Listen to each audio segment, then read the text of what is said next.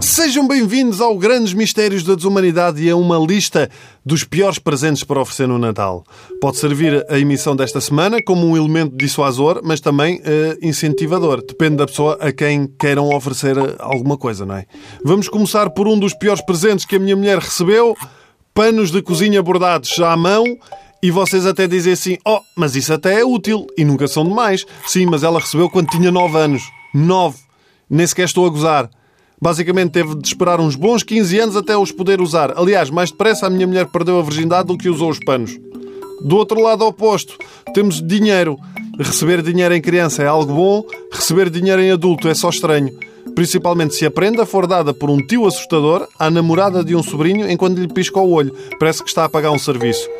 Pior, só receber em criança moedas que já não servem para nada. Na altura da transição para o euro, cheguei a receber prendas em escudos, só escudos, com a promessa de que iriam valer muito dinheiro no futuro. Guarda, filho, guarda, que isto vai valer muito. Este dinheiro vai desaparecer e vai valer muito dinheiro, mais do que aquele que aqui está quase no mesmo registro, entram os vouchers e cartões oferta. Porquê? Isto é praticamente inútil. Porque a maior parte das pessoas é demasiado preguiçosa para ir ao sítio trocar aquilo pelo que quer que seja. Isto se não tiver o azar de perder o voucher logo no dia de Natal no meio da torre de papel de embrulho que fica depois da festa. Há quem se lembre também de oferecer souvenirs das próprias viagens do género. Olha, toma lá este imã de quando fui a Tóquio. Porque se há coisa que eu quero é alguém a relembrar-me que tenho três filhas pequenas e que só volto a viajar em 2020. Por falar em anos, o que eu mais gostava de receber quando era miúdo?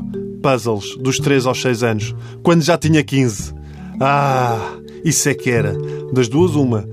Ou borrifaram-se para mim ou estavam a chamar-me atrasado. Acertaram na segunda.